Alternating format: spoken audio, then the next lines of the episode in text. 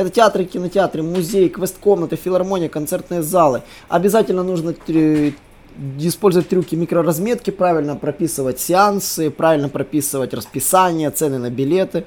Это все нужно очень важно размечать.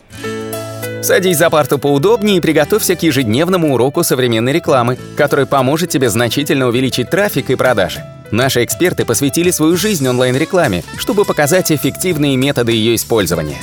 Урок начинается прямо сейчас, поэтому прекращаем разговоры и внимательно слушаем. Всем привет! Вы на канале SEO Quick, меня зовут Николай Шмычков, и я хочу поделиться с вами такой интересной темой, как голосовой поиск. Э, и хотелось бы немножечко от вас фидбэка, пользуетесь ли вы вообще голосовым поиском, а, например, в вашем смартфоне.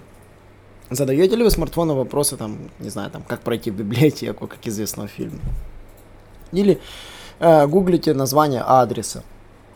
Или пытаетесь там поставить банально там какие-то задать вопросы там по медицине и тому подобное, что, что чаще всего волнует, там, не знаю, там, болит зуб, что делать, да, такого формата. На самом деле э, голосовой поиск стал неотъемлемой частью нашей жизни. Мы часто разговариваем с нашим смартфоном, как бы это дико не звучало. Поговори со своим телефоном сам. Это сейчас это не чуть-чуть шизофрения, это реальность. И голосовой поиск, соответственно, точно так же требует оптимизации. И оптимизация контента, чтобы выводился ваш результат, а не чей-то чужой, тоже потребует работы. Игнорировать голосовой поиск абсолютно считается глупо, потому что на самом деле такие голосовые помощники, как Alexa, Алиса, Siri, э, умные колонки, там Яндекс станция, Google Home Assistant уже на самом деле становятся нормальным явлением. И если ранее в 2018 году было 2,5 миллиарда запросов, которые делались в голосовом поиске, то в 2023 году планируется 8 миллиардов запросов. Такое исследование сделали Juniper Research, когда анализировали э, будущий рынок. Люди привыкают общаться с гаджетами уже голосом. Почему? Потому что, ну, зачем э, лазить в меню, если можно попросту, как говорится, поговорить, а интернет дешевеет. И действительно, нет смысла париться, там, вбивать что-то, искать. Вот, а машинное обучение действительно позволяет распознавать более сложные запросы. Э, Global Digital Overview считает вообще, что э, использование голосового поиска по всему миру выросло на 9% э, начиная с прошлого года. И 43% пользователей в возрасте от 16 до 64 лет пользуются голосовыми командами ежемесячно. Да, даже поставить будильник. 25% пользователей России, то есть четверть пользователей, минимум раз в месяц ищут что-то в голосом. Поэтому использование голосовых команд в мире довольно-таки высокое. Если сравнивать по миру, то, конечно, самые голосоактивные страны это Китай, Индонезия, Индия, Мексика, Таиланд, Саудовская Аравия и Турция.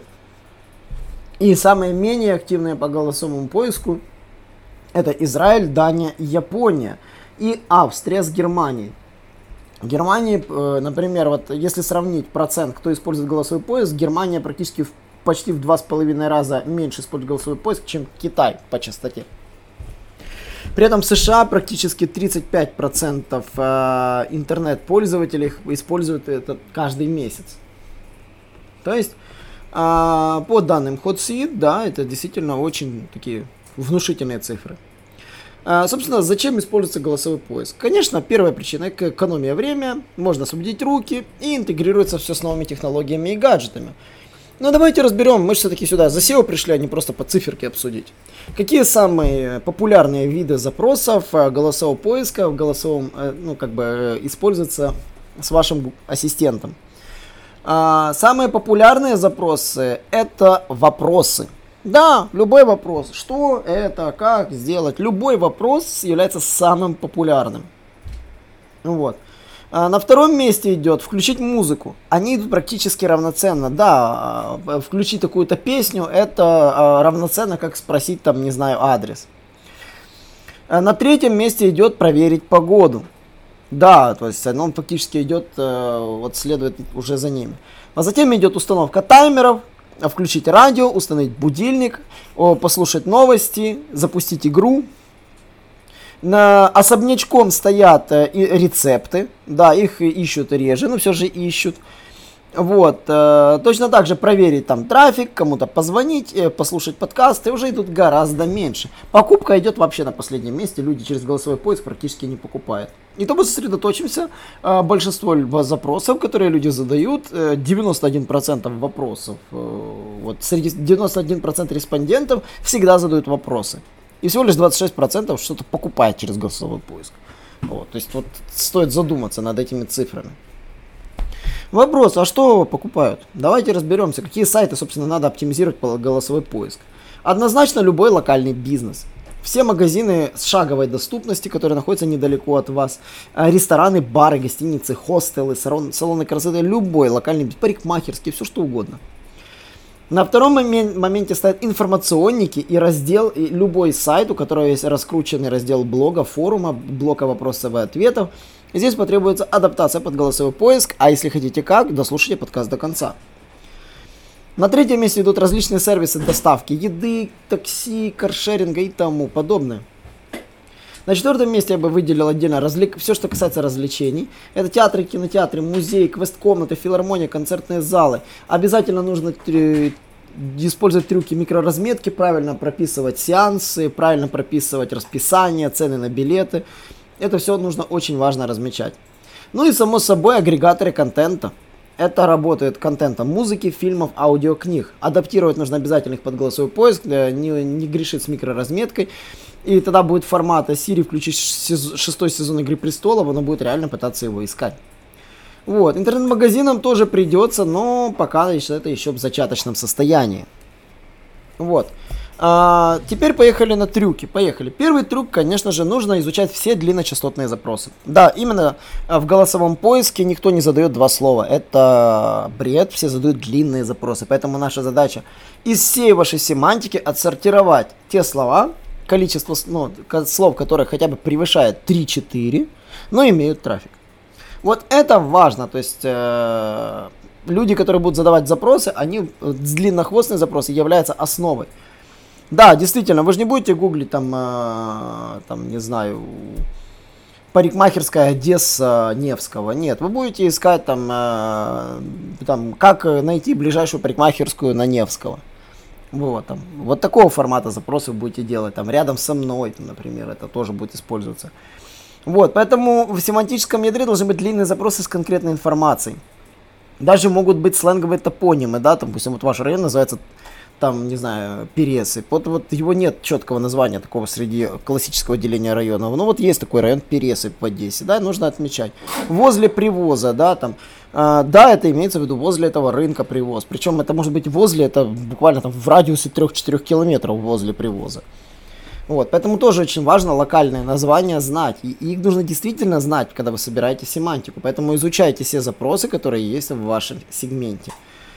Вот, конечно же, очень важно отвечать на запросы пользователей. И поэтому вот если вы используете длинные слова, которые вот, э, они должны действительно отвечать на запросы, то есть где нужно отвечать на любые вопросы, которые задают пользователи на вашем контенте, а также если они задают вам в качестве комментариев, на них тоже отвечать. Отдельно выделяется PageSpeed. Да, PageSpeed важен, но я бы так сказал, вот э, V3 Lab отмечает очень важно оптимизация сайта под мобильное устройство. Да, э, сайты, у которых э, плохо все с мобилкой, однозначно адаптируйте вы их под голосовой поиск, не адаптируйте, в результатах показываться не будут. Также очень важно не использовать сложный язык. А, люди не вбивают какие-то сложные термины, они там, или аббревиатуры какие-то, они говорят обычным языком. Поэтому очень важно, чтобы все ваши заголовки, начало предложений, которые адаптированы под голосовой поиск, однозначно были простыми для произношения. Э, обязательно ключи выбирать, которые относятся вопросами. Любой, как говорят, asking question, да, то есть, э, когда вы что-то спрашиваете, то есть, однозначно это лучший вариант ключа, который нужно использовать в начале предложения. Э, есть очень классные слова, то есть, чтобы понимали, исследования сказали, что почти 20% всех голосовых запросов содержат набор из 25 слов, которые идут формата как, что, лучше, легкий. То есть списки этих слов действительно очень популярны, наш кластеризатор их умеет распознавать. А, точно так же наши все сервисы по оценке качества заголовка тоже их умеют распознавать. И это действительно те слова, с которыми ну, ну, действительно нужно работать. Очень важна адаптация под расширенный снипет. Я про это рассказывал в прошлом подкасте, останавливаться не буду. Если вы его пропустили, найдите, он недавно был записан.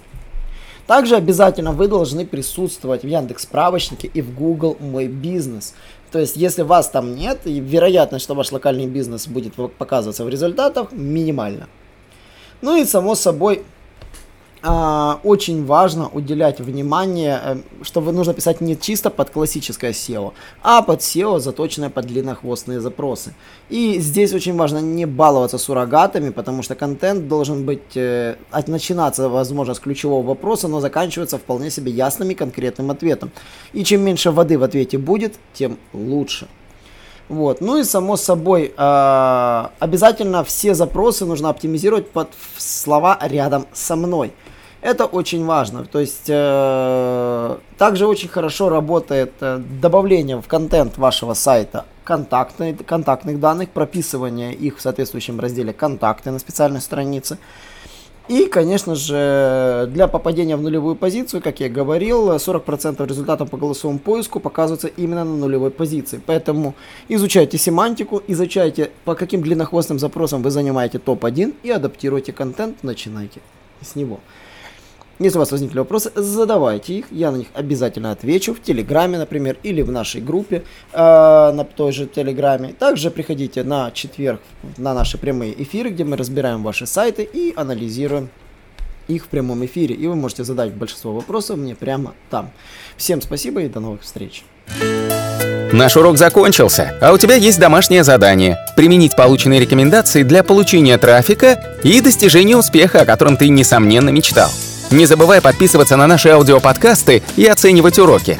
Также пиши комментарии и задавай множество вопросов, на которые ты обязательно получишь ответы. Увидимся в классе завтра с новыми современными рекомендациями.